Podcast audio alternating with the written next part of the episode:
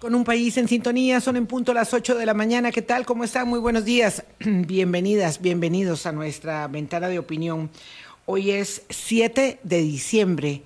Este es un mes que, mm, vamos, es un decir, obviamente es un mes que va tan rápido, tan rápido siempre, ¿verdad? Y que quisiéramos que se extendiera mucho porque lo disfrutamos, porque la época es diferente, el aire es distinto, la dinámica, el corre-corre es otra cosa, pero lo cierto es que este, hemos convertido estos días en una carrera contra el tiempo para llegar el 24 de diciembre así casi exhaustas, exhaustos a la cena eh, o a cualquier otra actividad y en el interim, por supuesto, todos estos días, actividades, encuentros. Es, es, la mejor época del año, sin duda alguna. Eh, hoy vamos a conversar con don Mario Zamora, pero ahorita, ahorita llega. Boris, ¿qué tal? Buenos días, Vilma, y buenos días a todos los amigos y amigas de Hablando Claro. Sí, esta es una época bonita, a mí me gusta mucho. Pues yo no la tomo tan, porque si no, como decís vos, no se disfruta tanto porque la gente llega tan cansada tan cansada de tantas actividades y de tanta cosa. Yo anoche dormí apurada, como decía un querido jefe mío, yo, dormí apurada porque me acosté muy tarde y yo no estoy acostumbrada a acostarme tarde. Bueno, yo me la tomo con calma. Yo, bueno, yo creo que todo el año más bien. Sí, yo creo que es Yo soy aburridillo. Su, temperamento, ¿verdad? Pero bueno, es muy bonito aprovechar este tiempo para, para el encuentro. Hay gente que desdeña los presentes, los regalos y dice que la Navidad solo es un asunto comercial. Vamos, yo eh, no, soy de ese, no soy de ese criterio. Eh, pienso que podemos en esa eh, ilusión que entraña la búsqueda de un presente para una persona a la que se piensa en particular respecto de lo que le gusta, lo que le hace falta, lo que necesita, eh, creo que es un privilegio poder hacer eso. ¿Cuánta gente no puede hacerlo? ¿Verdad? Este, pero creo que todo forma parte de la, del ritual ceremonioso de asistir a una época en la que coronamos eh, nuestro año con sus altos y bajos. Y a mí particularmente eso mm, siempre lo veo como, como un privilegio. Y está instalado ahí en el mes de diciembre, en la época de la Navidad y en el Año Nuevo, en esa semana 52, en la que eh, conmemoramos, sí, la natividad desde el mundo judeocristiano, pero eh, también el encuentro, el afecto, la gratitud por los bienes conseguidos. Y bueno, y con eso todos les contamos que vamos a hacer los programas, de fin de año que siempre hacemos en esa misma línea en la última semana del año. Y bueno, y también en los primeros cuatro días de enero eh, que vamos a tener programas pregrabados. Como saben, estaremos hasta el viernes de mañana en ocho en el continuum, digamos, habitual y luego le damos paso a la vuelta ciclística, que yo creo que también es parte de los regalos de la Navidad. La vuelta ciclística es una cuestión histórica, Vilma, ya dentro de la identidad costarricense. Yo recuerdo de chiquillo, cuando vivía yo ahí en La Bruca, todo el barrio salía esperando ver la pasada de los ciclistas este, y escuchando las narraciones por radio, ¿verdad? porque ahí la televisión estaba bastante incipiente. Y después la vuelta tuvo una, una época digamos, eh, de un posicionamiento tan fuerte que la televisión se hacía parte de ella. Y luego la televisión la abandonó. Entonces la radio... pero siempre la radio. La radio sí es la dueña y señora, porque la, porque la radio se quedó respondiéndole, y ahí está la importancia del servicio, ¿verdad? No solamente es una actividad... Eh, comercial, ¿verdad? Que genera los ingresos para sostener eh, nuestro empeño el nuestro, digo todo como emisora, eh, la actividad eh, deportiva, que es la más significativa para sostener los medios de comunicación como el nuestro en este tiempo. Pero no solamente es eso, es, y hay gente que no lo entiende, es la conexión vital que logra establecer el medio de comunicación nacional, el medio de comunicación local con sus eh, ciudadanos, ¿verdad? Con su gente Y eso no se logra en otro lado. Por supuesto que usted puede ver el Giro de Italia y el Tour de Francia eh, y cualquier otro acontecimiento deportivo de talla internacional en las cadenas internacionales. Pero no va a haber la Vuelta Ciclística a Costa Rica, porque ese, ese es un sello local. Entonces, los medios de comunicación aportan eh, no solamente noticias, información, programas de opinión, eh, deportes, actividades que cubren desde, desde lo local, sino que aportan una especie de, amalgama de las personas con su entorno y sigue siendo importante y significativo.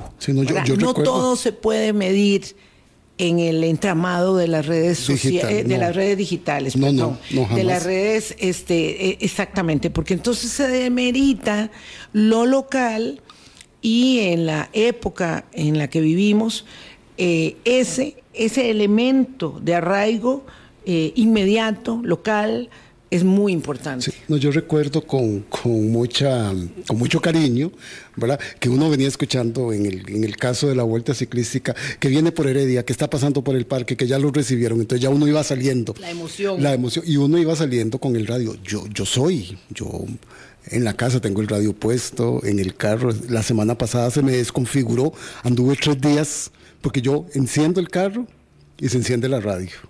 Bueno, entonces, este, como Si uno no tiene radio en, el carro, no, yo, yo pasé, yo pasé tres en días. Una situación fregada. Yo pasé tres días y yo decía, Dios mío, y entonces lo que hacía era escuchar la radio por el teléfono. Sí. En la señal del oh, por internet. No suena igual, por supuesto, digamos, el sonido no, es el mismo. Entonces, sí, yo recuerdo la vuelta ciclística, es uno de los recuerdos bonitos, porque además es eso, en Costa Rica la época de Navidad coincide con con un clima muy agradable que nos toca. Es maravilloso. Que es lo que hace también que uno tenga como un, como un reconforte, ¿verdad? El viento, el frío, el calorcito, el cielo azul. Es una época que implica, ¿verdad? Y que nos implica a todos eh, hacer esas revisiones y esos balances del año. Bueno, aunque el tiempo es un continuum, por dicha, y gracias al Papa Gregorio que tenemos el calendario. que tenemos calendario, Sí, esos calendarios nos ayudan, ¿verdad? A sopesar lo que es un año y a, balancearlo y armonizarlo. Sí, exactamente. Sí, yo eh, no quiero ser aguafiestas, pero el problema fundamental que tenemos con estos días eh, tiene Son las presas. Bueno, sí, y la ingesta calórica también, ah. porque eh, somos dados a a, darnos permisos. Pues, y a compartir todos nuestros momentos especiales alrededor de la comida, aquí y en Cafarnaún, diría nuestro querido sí. Este, pero, digamos, ahí va un poquito de de exceso, un poquito de exceso calórico. Que ese es un tema de los que queremos tocar, ¿verdad? En estos programas especiales, cómo la comida reúne a la familia, reúne a los amigos, reúne a los entornos comunitarios, cómo a partir de la nutrición, ¿verdad? Y de los permisos que en diciembre se permite la gente o en algunas eh, actividades especiales, reúne ese sentimiento, ¿verdad? Y ese es también dar, ¿verdad? Como vos decías, preparar un regalo, buscar un regalo para una persona es también similar a preparar un alimento y ofrecérselo a alguien o llevárselo o los gallitos que nos acostumbraron a nosotros. Aquí en, este, en este, en esta larga este, espera del ministro.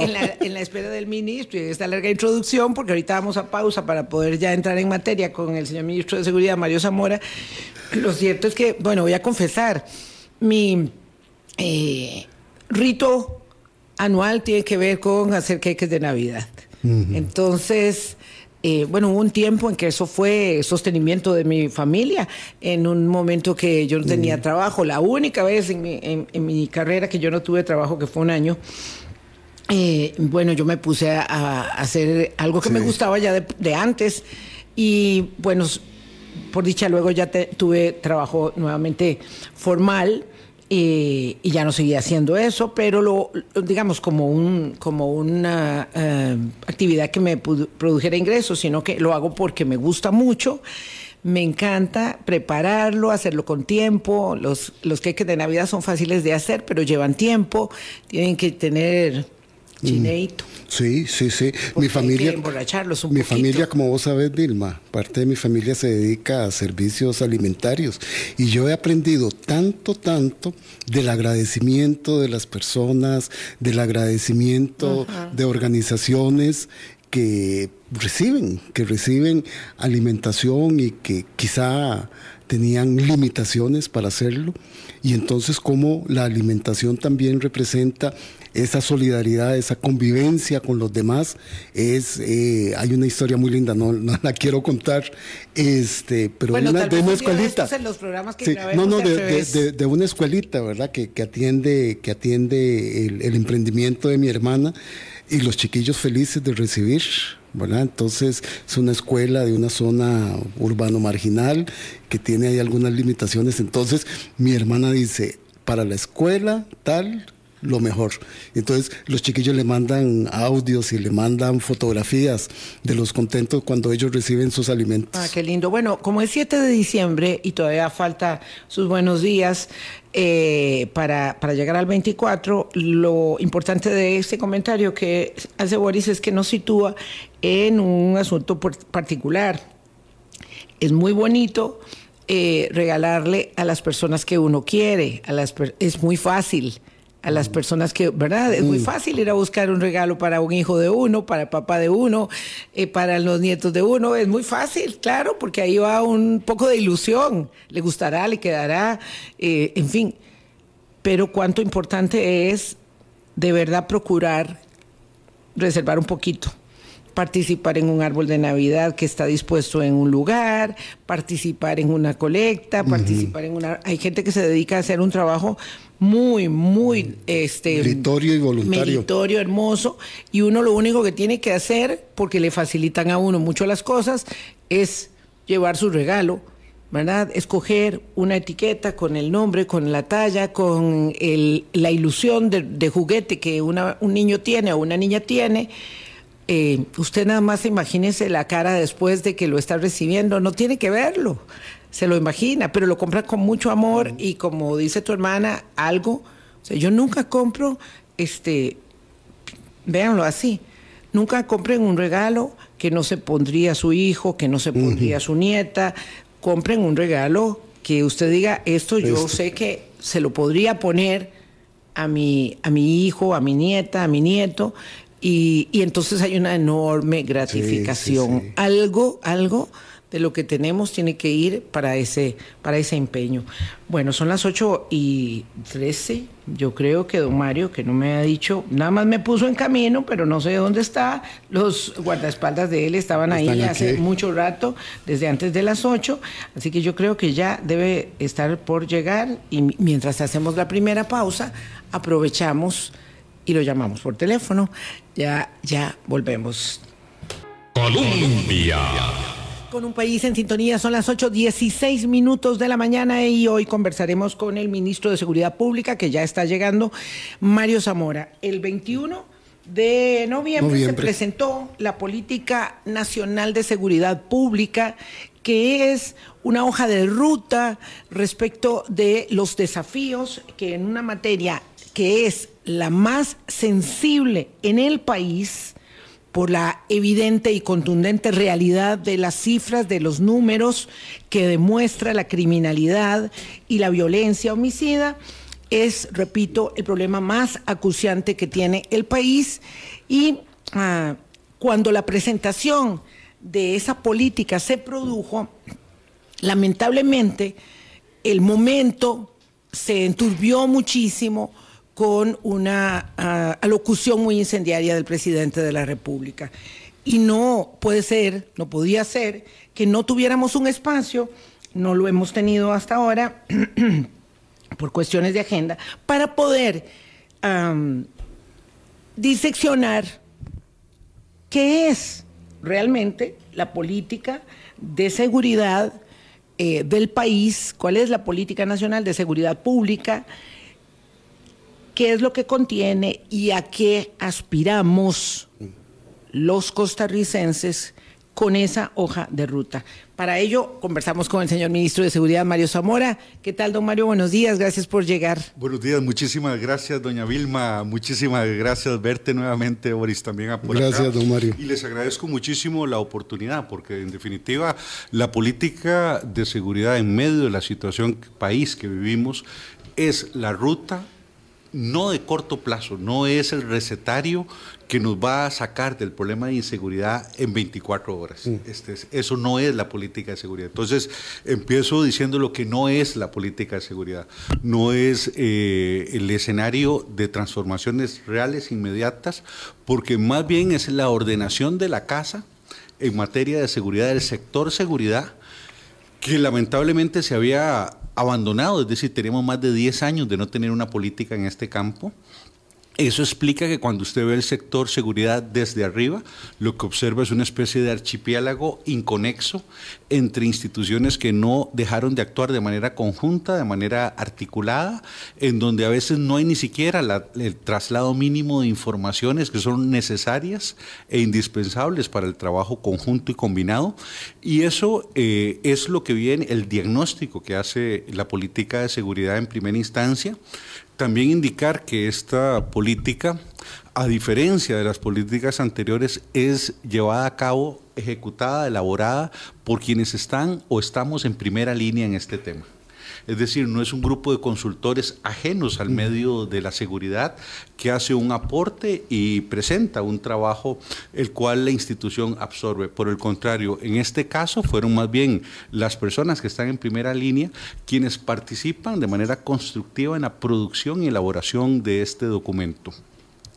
Y quizá la novedad eh, más significativa que desde el punto de vista técnico tiene esta política Normalmente cuando uno observa eh, todo el conjunto de políticas que hay vigentes en América Latina, en Iberoamérica incluso, observará que son políticas esencialmente teledirigidas al campo únicamente de la seguridad ciudadana. Entonces, esa ha sido siempre eh, la base de las políticas de seguridad. En este caso, eh, partimos de una matriz comprensiva en que no solo abordamos los temas de la prevención, la seguridad ciudadana, sino muy significativamente también el caso de la seguridad nacional una especie de tema tabú para los costarricenses, que siempre cuando uno a un costarricense le pregunta, bueno, ¿y cuáles son sus políticas de defensa? ¿Cuál es la política de seguridad nacional del país? Siempre hacemos agua en este caso, porque entendemos que con la abolición del ejército abolimos lo que es el tema de la seguridad nacional. No, lo que abolimos fue la institucionalidad eh, que clásica, exactamente, pero ejercemos una seguridad nacional desde instituciones administrativos civiles, como es la Comisión Nacional de Emergencia, como es la Cancillería, y este es, este es un aporte, creo, novedoso que plantea esta política, que es el abordaje por vez primera de la seguridad nacional desde la autoridad de policía y desde las autoridades civiles administrativas que tiene el Estado costarricense que sustituyeron el ejercicio que tenía eh, en el pasado, antes de 1949, el ejército en el país. Entonces, sobre esta matriz es que empieza un, un abordaje, primero el tema de la prevención, pero no solo la prevención social. Partimos de que es necesario el fortalecimiento de la prevención porque hay que atacar las causas generadoras del mm. crimen. Si en este momento nos contentamos con detener a las 340 organizaciones criminales que tenemos mapeadas en este instante, el proceso de sustitución de esas personas por nuevas personas muy rápido se genera a partir de esas causas sociales intactas que generan la reproducción de personas en el medio criminal, que es una actividad económica, sobre todo en zonas deprimidas desde el punto de vista económico. Entonces, la política empieza reconociendo que hay causas sociales generadoras de criminalidad que deben ser atendidas con acciones de prevención social. De ahí pasamos ya a lo que es la prevención concreta en materia de criminalidad, entonces prevención primaria, secundaria y terciaria, es decir, en primaria y secundaria, las causas para que grupos que están este, en riesgo de criminalizarse, no den ese paso, de cómo podemos interrumpir esos procesos y sobre todo en población joven, que es la que más nos preocupa y que está siendo más captada y cooptada por el crimen organizado. Y el escenario de prevención terciaria, que este país también ha tenido un tabú en ese tema, ¿qué hacemos con las personas que regresan del mundo carcelario? Cuando a veces uno visita una municipalidad y habla de prevención, yo digo, bueno, hay bolsas de empleo para que las personas que viven en este cantón, que han cometido crímenes al momento de regresar, tengan otro estilo de vida que no sea la reproducción del patrón criminal que los llevó a la cárcel. Eso nunca lo hemos tocado. Entonces creo que el país también tiene que dar pasos por vez primera en un abordaje que a veces eh, los municipios se han centrado solo en crear policías municipales cuando tienen una gran capacidad por ser institucionalidad pública más cercana a la ciudadanía, tienen una gran capacidad de acción en prevención social, primaria, secundaria, pero también en prevención terciaria. Eh, por otra parte, también este, es importante el tema de la seguridad ciudadana, porque si bien es cierto, y ahora vamos a hablar concretamente del tema homicidios, de la ola pandémica de homicidios y del sicariato, pero esto es una política de seguridad, no es la política de los homicidios. Entonces la estamos abordando de manera integral y hay todo un escenario en materia de seguridad ciudadana que tiene que ver con la criminalidad común que es la que nos despoja normalmente de nuestro patrimonio, hurtos, asaltos, robos, eh, robos informáticos, llamadas telefónicas que nos descapitalizan nuestras cuentas bancarias. Ese es otro fenómeno criminal que también eh, tiene alto impacto en mucha parte de la ciudadanía. Si bien es cierto, esa es el área más exitosa que hoy tiene la seguridad pública en el país.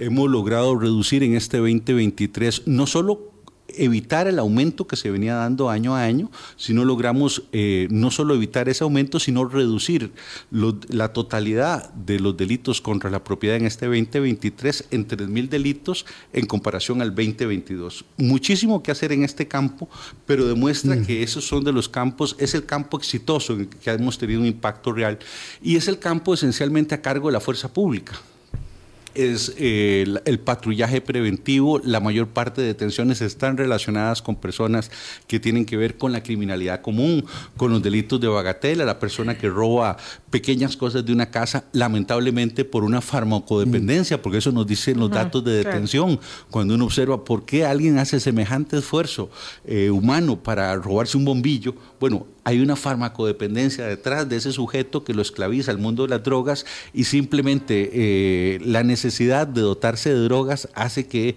y eso genera, hace que se den estos pequeños robos y eso genera en las personas una especie de, sensación de vulnerabilidad. Si alguien robó el bombillo de la entrada de mi casa, eso quiere decir que el día de mañana también puede entrar. Puede entrar. Entonces la sensación de inseguridad se incrementa mucho con este tipo de delitos. Entonces no queremos abandonar ese frente de trabajo que es muy importante y que hay que fortalecer en materia de fuerza pública, eh, en materia de crimen organizado y sobre todo nacional y transnacional, es donde tenemos el gran reto país, porque no solo, como lo hemos hablado anteriormente en este programa, no solo se trata de la cuantificación, de, de ver el tema del homicidio en términos cuantitativos, en términos cualitativos, este fenómeno lo que nos está indicando su estadística y en dónde se produce, que ya es un fenómeno de extensión territorial.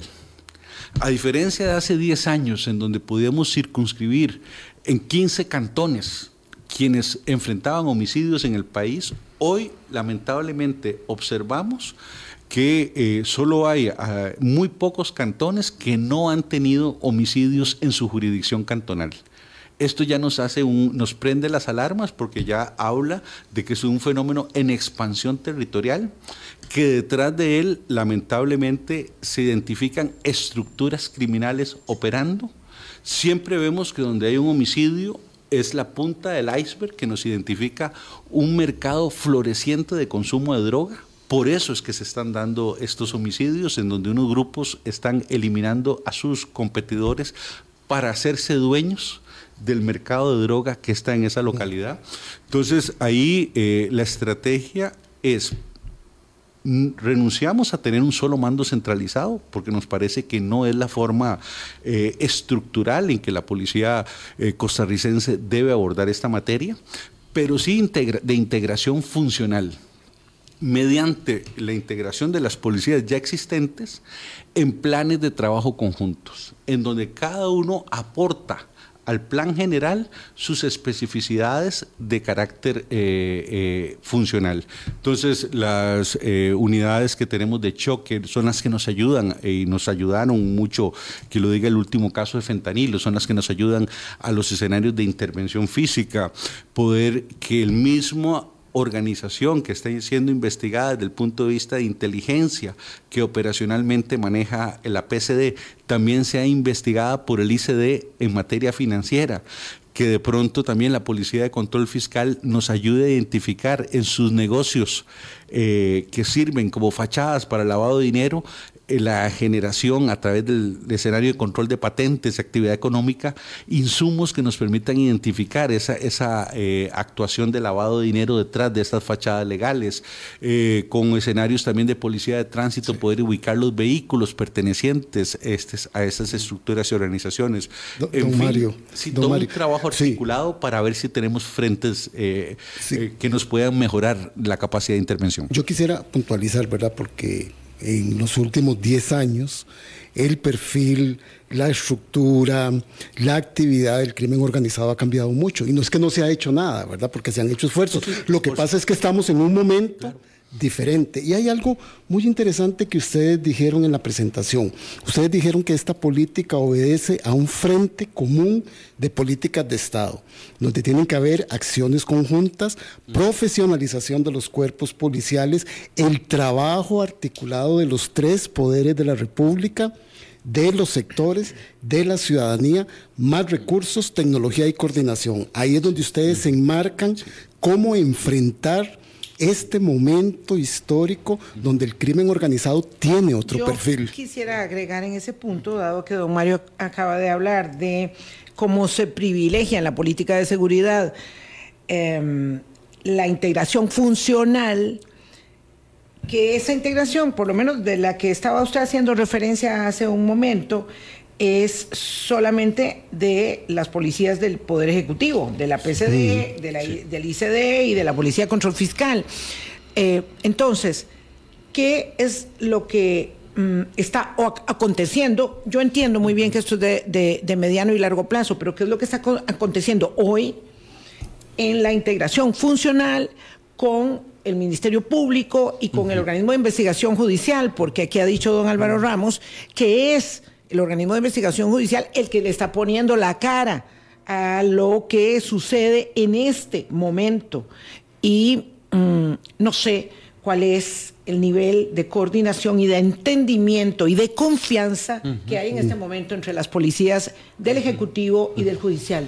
Bueno, recordemos que la parte de prevención es 100% el ámbito que corresponde al ejecutivo. al ejecutivo. En todas las investigaciones en materia de lucha contra grupos organizados, que es a partir de una investigación, recordemos que desde 1998, con nuestro Código Procesal Penal, la policía no investiga por mutuo propio. Es decir, eh, la, autorización de iniciar una investigación policial la debe autorizar un fiscal de la República. La policía lo que hace es trasladar la noticia crímenes al Ministerio Público y es un fiscal el que a partir de, los, de esos insumos informativos decide la apertura. Entonces entramos bajo dirección funcional del Ministerio Público. Entonces, tanto el OIJ como la policía nuestra de control de drogas, que recordemos que en el Ejecutivo solo hay dos policías con capacidad de, investigación, o para que nos quede más claro a la ciudadanía, solo tenemos dos cuerpos de detectives. El resto son policías administrativos. Esos dos cuerpos de detectives son la Policía de Control de Drogas, estrictamente en materia de drogas, y eh, la Policía de Migración eh, eh, ah, eh, ese control fiscal es, son delitos administrativos. Administrativos, sí. Las denuncias son, van a, instancias administrativas. Es la Policía de Migración la otra con capacidad de investigación judicial. De hecho, la mayor parte de, delitos en materia de trata y tráfico de personas, normalmente la fiscalía que tiene la, la decisión, es el fiscal en cada caso, es el que determina con qué policía trabajar. Y dependiendo de las agendas de trabajo, trabaja con una o trabaja con la otra. Entonces, eh, en materia migratoria, dada la especialidad de los policías migratorios en ese contexto temático, normalmente los fiscales optan por trabajar con la policía eh, de, de, migración, dado su conocimiento profundo de la materia. Entonces, más bien eso ayuda a veces al fiscal a orientarse de cómo guiar su investigación. Entonces, eh, primero, es también para indicar lo que es y lo que podría ser la política de seguridad gubernamental adscrita al gobierno, es decir, al Poder Ejecutivo, para que diéramos un paso, como han dado otros países, con una política de Estado. Este documento debería ser enriquecido, y esperamos que así lo sea, es mi esperanza, con los aportes del Poder Judicial y del Ministerio Público, definiendo ellos sus escenarios de integración a esta propuesta, porque no nos corresponde a nosotros darle, darle la, pauta, sí, darle la pauta. Decirle yo al señor del OIJ cómo debe organizar su policía para incorporarse, más bien es al contrario. A partir de esta propuesta eh, de, política, es que esperaríamos eh, un, un eh, aval integrador del OIJ y del Ministerio Público, el Ministerio Público con la política de persecución penal en donde realmente tendríamos nosotros más bien que adscribirnos como lo hacemos exactamente con cada operación. Claro, porque esa es su rectoría. Esa es su rectoría. Entonces, más bien es, es el señor fiscal el que nos decide, digamos, qué insumos. ¿Y cómo lo decide? Bueno, a partir de los problemas de, orden investigativo. Si ve que eh, en esta materia hay escenarios en los cuales eh, la gente ha venido denunciando menos, bueno, hay que recurrir a otros métodos como pueden ser los tecnológicos, la videoprotección, la videovigilancia, para mejorar lo que hoy no nos dice la denuncia mm. dada por un ciudadano. Esas son cosas de articulación y de trabajo conjunto, porque recordemos que el objetivo nuestro en esta política no es eliminar por eliminar los homicidios, es eliminarlos dentro del Estado de Derecho. Entonces, eso se trata, que el primer objetivo claro es que no ni un solo homicidio quede impune, que los homicidas sean detenidos, que tengan un tratamiento, un juicio justo y que en caso de demostrarse responsabilidad penal, que sean condenados y pasados al sistema de administración de justicia. Don Mario, por supuesto vamos a tener problemas de tiempo eh, porque eh, la entrevista es corta, ah, pero voy a tener que insistir en el tema. Entonces, lo que no es la política de seguridad pública de Costa Rica es una política de Estado, no lo es, ¿verdad? Eh, eso me parece que es muy importante tenerlo claro. Lo que no es, usted dijo, no es una contención inmediata para resolución, no es una receta de mm. aplicación inmediata, es un tratamiento eh, de intervención del cáncer a largo plazo, ¿verdad? No hay tal cosa como algo eh, inmediato, ipso facto. Y esto me lleva a una consideración tal vez un poco odiosa, pero no sarcástica. Si yo, y de verdad que no es con sarcasmo, la última vez que se hizo una política de seguridad en el país, eh, con todos los componentes, Usted también era ministro de Seguridad Pública, doña Laura Chinchilla era la presidenta con gran expertise en la materia, junto con eh, su esposo, experto latinoamericano, que de Dios goce, don José María Rico, y otra cantidad de expertos que participaron en ello. Si yo le dijera a usted, este documento, estos cuatro ejes de acción, es un bla, bla, bla, porque no me está resolviendo nada ahora, Aquí lo leí, aquí lo marqué y no me resuelve nada. Don Mario, ¿usted qué le dice a ese requerimiento periodístico o político eh, respecto de esta pregunta? Sí, porque también lo que no está dentro de la política es el plan de acción son las acciones que acompañan la implementación de esa política. Es, nosotros ya tenemos un banco y lo hemos compartido, tenemos un banco eh, inicial de 450 acciones concretas y puntuales que son las que harían realidad esta política. Dentro de la metodología tenemos que lograr de cada institución pública, por ejemplo, en materia de prevención y prevención concreta, prevención secundaria, ocupamos la participación del IAFA, en materia de desintoxicación de personas que están en problemas con la ley penal y que su nivel de dependencia a las drogas lo hacen, los hace delincuentes ocasionales. Entonces, si queremos desactivar ese punto, ocupamos un trabajo de desintoxicación en relación a esa población. Bueno, ocupamos que ahora, que es la fase con la que iniciamos a trabajar, una vez hecha la política, es el, el diseño del plan de acción dentro de la metodología de Mideplan. Entonces, ocupamos que el IFAM, nosotros le hicimos la propuesta, ahora hacen una carta de suscripción a la política y asumen ¿El IFAM o el eh, perdón, el eh, Mideplan? no, no, Mideplan es la política, eh, el IAFA. El, IAFA. entonces, este, en este asunto de desintoxicación, es el que procede a hacer una carta de entendimiento con nosotros y se compromete a adoptar la política de seguridad en su plano de actuación. Esa es la forma, digamos, metodológica. Entonces, yo lo que le diría es, ya tenemos la política. Eh, ahora tenemos las 450 acciones diseñadas, las estamos eh, consensuando, avalando dentro de la metodología Mideplan con cada uno de los actores intervinientes, por ejemplo, con el IMAS, en la parte este, de prevención social general, eh, a través de los CIR sociales que ellos tienen, que son en cada región del país, tienen una instancia regional en la mesas de trabajo. Entonces, no se trata de crear estructuras paralelas, se trata de sobre lo que ya hay, potenciarlo en materia de seguridad. Y darle continuidad. Exactamente. Entonces, perdón, nada más. No se preocupe, Omar. un trabajo aún de construcción hacia abajo con las acciones que ya tenemos, digamos, teóricamente diseñadas. Nos falta el proceso de avalarlos. Y hacia afuera, con el Poder Judicial, sobre todo OIJ y Ministerio Público, para empezar a dar los pasos constructivos para pasar de una política gubernamental a una política de Estado.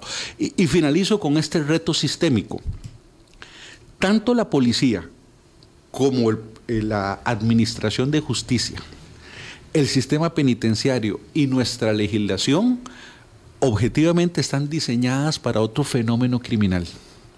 Eh, esto no se trata de personas, no se trata de trasladar, mm. simplemente el diseño de la ley, la organicidad policial, la forma en cómo se aplica la justicia en nuestro país, todo eso está pensado y diseñado para otro fenómeno criminal que ya quedó superado en el tiempo y, quizás eh, los datos que demuestran que seguimos siendo efectivos en el delito contra la propiedad es porque es la delincuencia común de siempre. Y en eso tenemos tribunales de flagrancia, hemos avanzado muchísimo, tenemos más bien un sistema que reacciona muy rápido y muy bien frente a ese fenómeno histórico. Me está debiendo una respuesta, pero voy a una pausa, son las 8.40. No quiero quitar el dedo del reglón, porque hay una ah, imperiosa eh, necesidad y ansiedad de la ciudadanía por entender las implicaciones concretas que una política de seguridad puede tener a corto plazo. Bueno, vamos a la pausa. Colombia. Con un país en sintonía 843, el señor ministro de Seguridad, Mario Zamora. No queremos quitar el dedo de reglón en estos minutos que nos quedan, don Mario, entendiendo que hay tanta urgencia y que las personas quieren escuchar respecto de lo que se va a ejecutar ya ahora, no mm. mientras se protocolizan eh, la política en la dirección de la construcción de las acciones y se obtienen todas esas convenios y firmas que se requieren. ¿Cuál es hoy la hoja de ruta del día a día? Porque vamos a terminar casi con 900 homicidios. lo más rápido dentro del escenario de intervención. Ocupamos lo mínimo, más policías y más patrullas. Eh, más plata. Sí. sí. se traduce en plata. Se está oyendo mal. Le cambiamos, el, ah, no puede moverse un, un milímetro el micrófono. muy bien. Eh, eh, tenemos en este momento 825 policías en la Escuela Nacional de Policía. Y estos policías, por dicha, van a incorporarse al medio policial el próximo año, a partir del 2024. Entonces, eso ya es algo que se está haciendo y que va, es de los elementos para hacer un cambio fuerte eh, frente al usuario. Lo segundo, el sistema... Oh, no, no, 825. 825. Es la incorporación más grande de nuevos policías en mucho tiempo. Eh, y además tenemos 300 plazas nuevas que nos llegan a partir del primero de enero. Entonces ya estamos iniciando los procesos de reclutamiento y tenemos diseñadas las ferias de reclutamiento, porque curiosamente es en los Chiles, eh, Upala, La Cruz y zona sur-sur, donde tenemos a los reclutas de más larga data en el ministerio. Eh, ahí hemos hecho estudios y, por ejemplo, en el Valle Central, las personas tienden a capacitarse, durar tres, cuatro años de policía y a renunciar. Es una dinámica eh, muy marcada porque hay otras ofertas de empleo, seguridad privada que compite mucho una vez con nuestros funcionarios, pero los de más larga data ya tenemos las ferias de empleo para entrar a introducir más, más pie de fuerza. Lo segundo, los recursos de activación rápida. Eh, estamos en este, justamente, este, incorporando antes del 31 de diciembre 300 vehículos que estaban en mal estado que pasan a, nuevamente e inyectarse a la fuerza pública. Entonces, es una, vamos a ver, mayor presencia de recurso humano y mayor eh, capacidad de movilidad. El C5 estamos trabajando de forma, eh, el C5 es el centro de mando y control, es una especie de, de gran, como la torre de control de un aeropuerto que es la que guía cada vez que hay una emergencia, ahí tendríamos que trabajar con el 911 y estamos haciendo, y eso lo podemos hablar en otro programa, esfuerzos porque hay algunas municipalidades que están creando sistemas alternativos al 911. Y en materia de emergencia eso no puede pasar. O sea, la ruta de emergencia es una, usted puede hacer valores agregados posteriormente, pero no hay señales a la ciudadanía que usted llame a otro número distinto del 911 porque nos complicamos entre todos. Ese C5 este, lo estamos diseñando, trabajando. En este momento hay una inversión ya donación dada del gobierno de los Estados Unidos por 10 millones de dólares. Eso nos va a permitir entrar ya a trabajar con recursos en esta materia. Entonces, no estamos empezando de cero hay varias cosas y que tenemos que articularlas todavía para lograr mejor rentabilidad. En términos eh, estratégicos, sabemos que la policía está rebasada, ocupamos una nueva formación y ahí estamos echando mano a una universidad pública que es la UNED que se convertiría en la columna vertebral de nuestra formación educativo policial. Lo segundo, todas las leyes policiales, incluyo la del OIJ, pero eso no podemos nosotros este, meternos, pero el resto también de leyes del resto de policías administrativas tienen más de 30 años de data. Entonces, estamos enfrentando desde una vieja legislación el nuevo fenómeno criminal. Entonces, eh, la idea es presentar en el primer trimestre del próximo año una reforma de cada una de las legislaciones que rige a cada uno de los cuerpos policiales para modernizarlo y ponerla a tono con el fenómeno criminal actual. Lo segundo, las propuestas también. Eso se refiere a un nuevo paquete de reformas. De, reformas. De ley que presentarían ustedes. Eh, exactamente, de modernización de todos. Amén de este, las que ya están en curso en ah, la Asamblea eh, eh, Legislativa. esas son se eh, replantearon las que se habían sacado, ya se volvieron a, introducir. Sí, y, se logró y se logró un acuerdo que está en este momento en, trabajo. Eh, lo, segundo, también necesitamos legislación en materia de prevención social para mejorar la eficiencia y la eficacia y sobre todo que llegue a los lugares de alta inseguridad en donde no están llegando los sistemas actuales. quiero plantear este eh, problema. La determinación férrea por lograr la contención fiscal está limitando los presupuestos que requieren las policías. Le quitaron casi 3 mil millones al Poder Judicial, al, a OIJ, al Ministerio Público y a la Unidad de Protección de Víctimas, y a pesar de que la Asamblea Legislativa hace una orden para trasladar los recursos al siguiente presupuesto, Hacienda se niega. Entonces, ¿qué papel juega ahí ah, el ministro con su colega, con su igual?